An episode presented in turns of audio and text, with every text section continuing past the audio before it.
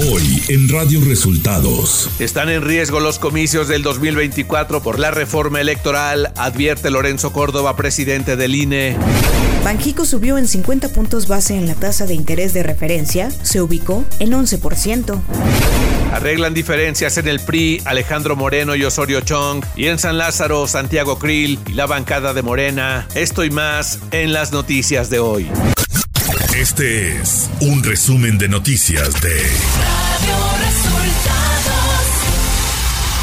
Bienvenidos al resumen de noticias de Radio Resultados. Hoy es 10 de febrero y ya estamos listos para informarle Valeria Torices y Luis Ángel Marín. Quédese con nosotros, aquí están las noticias. La mañanera. Este viernes, en la conferencia de prensa desde Zapopan, Jalisco, el presidente Andrés Manuel López Obrador dijo que no hay que alarmarse luego de que el INEGI diera a conocer que en enero la inflación anual fue de 7.91%. No vamos a dejar de eh, enfrentar el problema inflacionario, nos preocupa y nos ocupa, pero no es para alarmarse. El presidente dijo además que el Banco de México no solo debería de ocuparse del control de la inflación, sino que también pensar en el crecimiento económico. Yo quisiera que el Banco de México no solo se ocupara del control de la inflación, sino también que pensaran en el crecimiento económico. Porque esa fórmula de que si hay incremento de inflación, aumentar las tasas, que es lo que se aplica a nivel mundial, pues es eh, lo ortodoxo. Andrés Manuel López Obrador descartó tener un encuentro con la ministra presidenta de la Suprema Corte, Norma Piña. Aseguró que es respetuoso del Poder Judicial. Pues si hace falta, sí, pero ahora no tenemos necesidad porque somos pues respetuosos de la independencia, de la autonomía del Poder Judicial. El mandatario mexicano dio a conocer la agenda que tendrá con su homólogo de Cuba, Miguel Díaz Canel. Bueno, sí, vamos a tener este encuentro eh, mañana, sábado. Llega el presidente Díaz Canel por la mañana, eh, lo vamos a recibir en Campeche, vamos a visitar la zona arqueológica de Esna, en Campeche, vamos también a supervisar lo que se está haciendo en cuanto a la construcción del tren Maya. Entonces, sí vamos mañana a recibir al presidente Miguel Díaz Canet. Va a estar solo en Campeche. Eh, de acuerdo al programa, se regresa el domingo.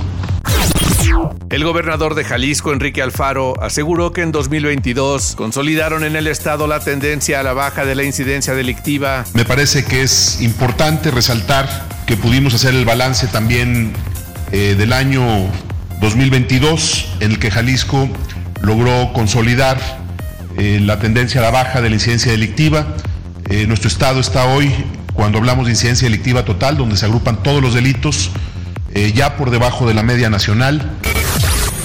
Radio Resultados. Nacional. Tras reunirse con integrantes de la Junta de Coordinación Política del Senado, el presidente del Instituto Nacional Electoral, Lorenzo Córdoba, reiteró que la elección del 2024 está en riesgo con la reforma en materia electoral, por lo que el organismo a su cargo interpondrá una controversia constitucional en cuanto se promulgue. El coordinador de los senadores del PRI, Miguel Ángel Osorio Chong, y el dirigente nacional de ese partido, Alejandro Moreno, pusieron fin a la controversia que mantenían desde hace varias semanas y la noche de este jueves lanzaron un mensaje de unidad dentro del tricolor. El senador Osorio Chong señaló que todo es por el bien del partido, por el bien del trabajo legislativo y porque quieren centrar la atención de las y los priistas junto a los ciudadanos en ganar la elección en Coahuila y en el Estado de México. Luego de que Santiago Krill, presidente de la Cámara de Diputados, tuviera una reunión con los siete coordinadores parlamentarios en la Junta de Coordinación Política, la cual terminó con un abrazo ante los medios de comunicación con el coordinador de diputados de Morena, Ignacio Mier, Morena y sus aliados, desistieron en su exigencia de destituir a Santiago Krill como presidente de la Cámara de Diputados y anunciaron que hicieron las paces con el panista. El coordinador de los diputados de Movimiento Ciudadano, Jorge Álvarez, informó que interpuso una denuncia ante la Fiscalía Especializada para la Atención de los Delitos Electorales, FEPADE, por el presunto desvío de recursos públicos del gobierno priista de Campeche para operadores políticos que hoy son los más altos funcionarios del gobierno de Morena, que encabeza Laida Sansores. Movimiento Ciudadano en la Cámara de Diputados informó que Álvarez Maínez también presentará un recurso legal ante la Fiscalía Local de Campeche por ese hecho. El líder de la bancada del PAN en el Senado, Julián Rementería, exigió a Morena la pronta designación de los comisionados del Instituto Nacional de Acceso a la Información, INAI. El panista recordó además que el comisionado Francisco Javier Acuña concluye su encargo el 31 de marzo, con lo cual el INAI quedaría paralizado. Economía. El Banco de México realizó un ajuste de 50 puntos base en la tasa de interés de referencia, ubicándola en 11% ante las presiones inflacionarias, particularmente en el índice subyacente, lo que contrastó con las expectativas de un alza de 25 puntos base. La decisión fue unánime y el Banco Central adelantó que habrá otro incremento en la reunión de marzo, pero será de menor magnitud. Con esto eleva los pronósticos de inflación. De acuerdo a cifras del INEGI, México logró la recuperación total en la entrada de divisas asociadas al turismo y al cierre del 2022, la derrama económica generada por el ingreso de turistas internacionales ascendió a más de 26 mil millones de pesos, una cifra superior en casi 18% en comparación con los niveles prepandemia. De acuerdo con datos de la encuesta de viajeros internacionales del INEGI, el ingreso de divisas turísticas del 2022 rebasó por casi 4 mil millones de dólares la registrada en 2019 2019, rompiendo así el récord y marcando la completa recuperación del turismo internacional, aunque solo en el rubro económico. Clima. Para este día, el Frente Frío número 31, en interacción con una vaguada polar, las corrientes en chorro polar y subtropical, además de un canal de baja presión en el sur del Golfo de México, recorrerá el litoral de dicho golfo y originará lluvias puntuales torrenciales en Chiapas y Tabasco, intensas en Veracruz, Oaxaca y Campeche, muy fuertes en Puebla y Yucatán, así como fuertes en Tamaulipas, San Luis Potosí, Hidalgo y Quintana Roo, todas acompañadas de descargas eléctricas y posible caída de granizo. Ciudad de México.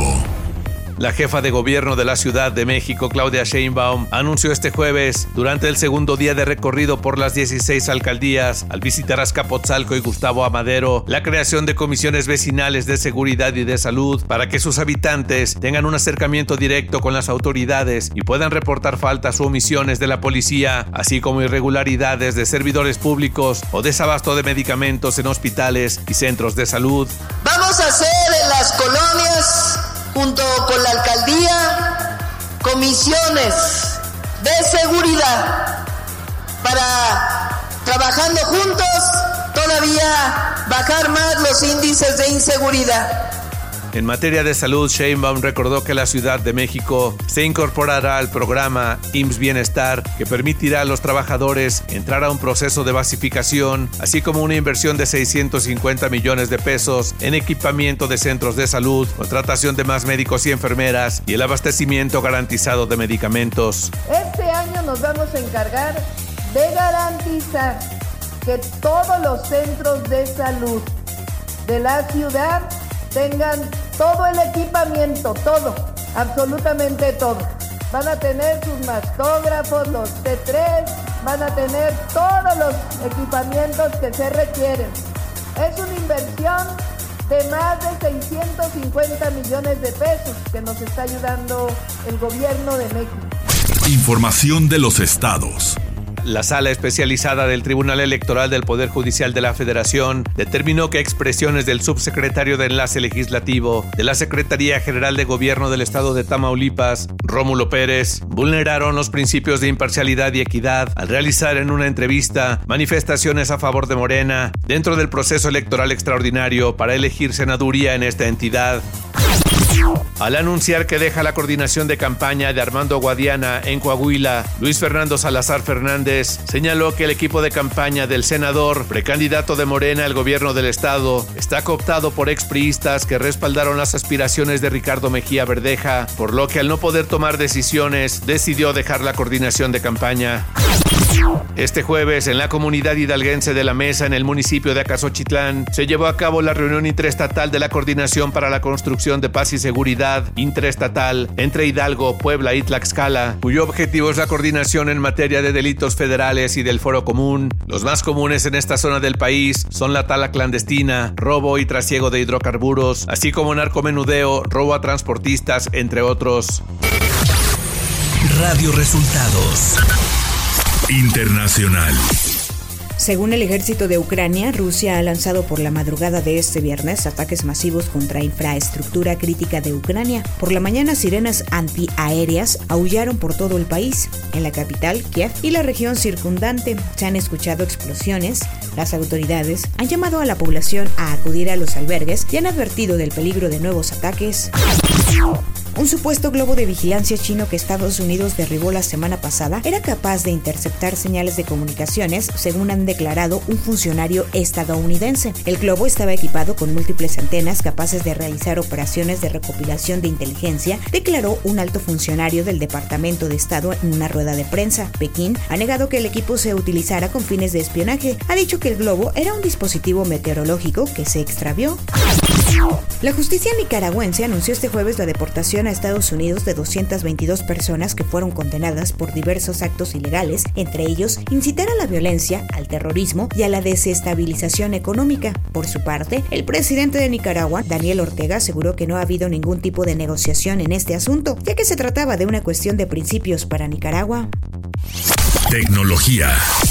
Nintendo ha anunciado que algunos títulos de las consolas Game Boy y Game Boy Advance ya están disponibles también en el servicio en línea de videojuegos de su plataforma más reciente, Nintendo Switch. La compañía japonesa ha dado a conocer el soporte de estos títulos en el marco de Nintendo Direct el evento en el que habitualmente da a conocer las novedades acerca de su hardware y las nuevas entregas de franquicias. Nintendo señaló que los propietarios de consolas Nintendo Switch ya pueden acceder a una serie de videojuegos de la consola portátil original a través de su servicio de suscripción Nintendo Switch Online. Espectáculos.